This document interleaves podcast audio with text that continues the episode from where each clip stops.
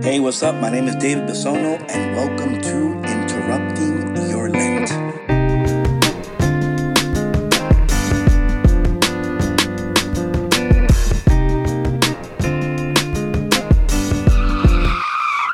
Your decisions and your relationships matter.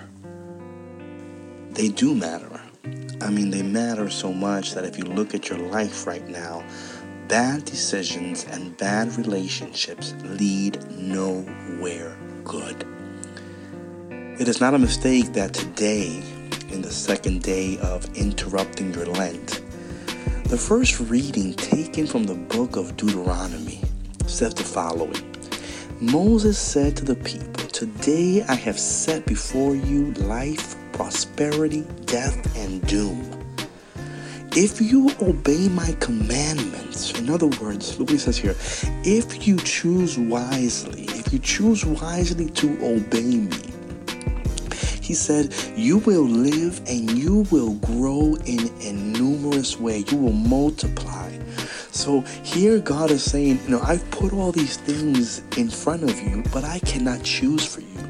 You must make these decisions. And if truth be told, sometimes we don't even know if to go left, to go right. We don't know how to make wise decisions. And if there's one thing that I am praying for in this Lent season, is that we become wise people that make wise decisions that glorify God. Now, I'm going to go to the Psalm, Psalm number one, and here the Psalm speaks about relationships. And maybe you're saying, What are you talking about, David? Well, look what it says Blessed the man who follows not the counsel of the wicked nor walks in the way of sinners, nor sits in the company of the insolent, but delights in the law of the Lord and meditates on his law day and night.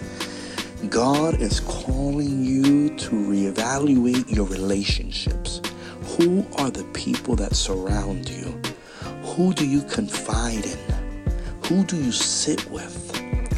who do you do you share your dreams and hopes with see sometimes you are sharing your secret with the wrong people sometimes you're giving your heart to the wrong person so this is a time to reevaluate those relationships and pray that god will begin to um, open our eyes and tell us stop trusting this person i mean truth be told i'm pretty sure you already know who are the people around you that you just need to get away from. Then, and I love this in Psalm number one, God is speaking into our life, this area of maybe of inconsistency. Do you have any areas in your life that are inconsistent? Look what he says. He says, Blessed uh, is the man who is like a tree planted near running water that yields fruit in its season and whose leaves never fade. Whatever he does, he prospers. Whatever he does, he prospers.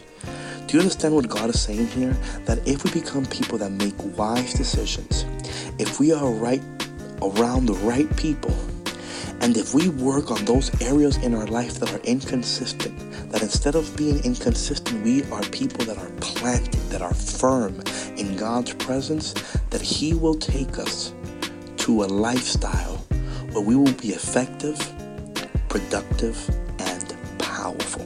Father, in the name of Jesus, I pray today that you would help us Help us to make wise decisions.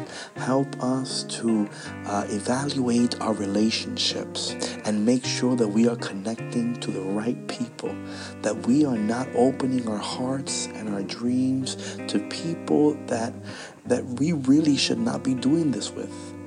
And lastly, God, help us in those areas of our lives where we are not disciplined enough, we're inconsistent. Help us, Father, to be consistent. Help us to be disciplined. Help us, Father, so that in this walking through this Lent season, our lives would be totally healed and transformed. We pray this in the name of Jesus. Amen. Well, thank you for joining me today on Interrupting Your Lent. Please make sure to visit the webpage davidbisono.me where you can listen to all the upcoming podcasts. And please don't forget to share on your Instagram, Twitter, Facebook. Please share with someone who is going through a rough time and needs to hear a word from God. See you tomorrow on another day of interrupting your Lent.